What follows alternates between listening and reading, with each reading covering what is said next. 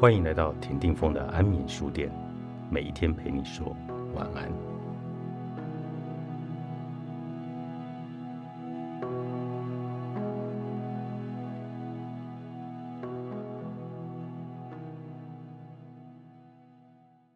你的世界为什么越活越小？庄子《秋水》中写过一句话：“井蛙不可以喻于海者，居于虚也。”这句话后来演变成妇孺皆知的成语，就是“井底之蛙”。意思是，待在井底的青蛙只能够看到井口那么大的一片天，却以为自己拥有了全世界，多用来比喻人目光短浅。其实，人类也和青蛙一样，更愿意待在舒适圈。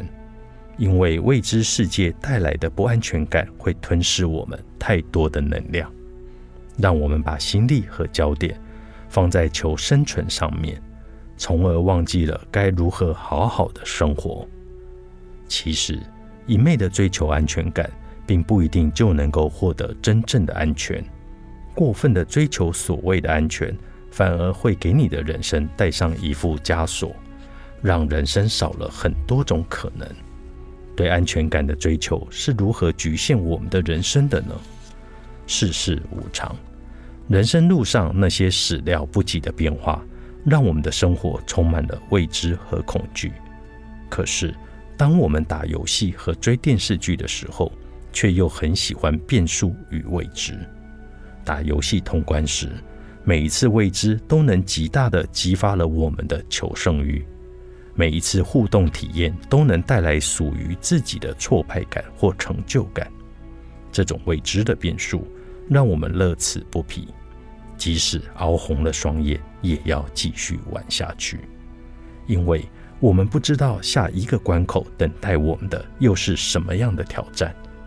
在消遣娱乐中，我们乐意聚精会神地去探索和发现，可是，一旦知道了即将发生的，性质就会大打折扣，但对于自身的命运，我们恨不得能一探究竟，预先知晓。可是提前知道自己的未来真的好吗？我跟大家分享一个自己的亲身经历。很多年前，我认识了一个据说算命很准的道教女师傅。有一天，我们一起吃饭时，她看了我一眼，说：“团长。”今年你可能会退财，或者有亲人会离开你，这一劫你是躲不过的。我问他有解吗？他说无解，但愿只是损失金钱，亲人不要有什么问题。当我知道某件事情可能会发生，但又无力阻止的时候，心里很不是滋味。偏偏没过多久。我母亲就在家里跌倒，并未入院。那段时间，我整天喘喘不安。女师傅的预言一遍遍的在我耳边回响，令我寝食难安。我对我的母亲病情也一直很悲观。幸好有一天，我突然接到公司电话，说有一笔业务被骗了二十多万。以往我听到这样的消息，也许会怒不可遏。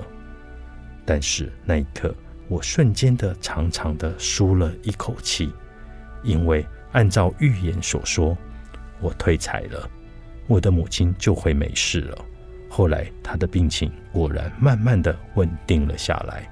那位师傅的确算得很准，但自从经历这件事情以后，我就有意识的躲避他，因为我不想要再被人剧透自己的人生。我也害怕提前知道那些未来会发生，但自己却无能为力去改变的事情。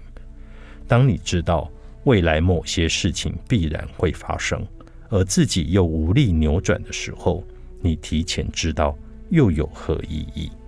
还不如把焦点放到现在，去勇敢的面对，坦然经历未来不确定性带来的那份挑战。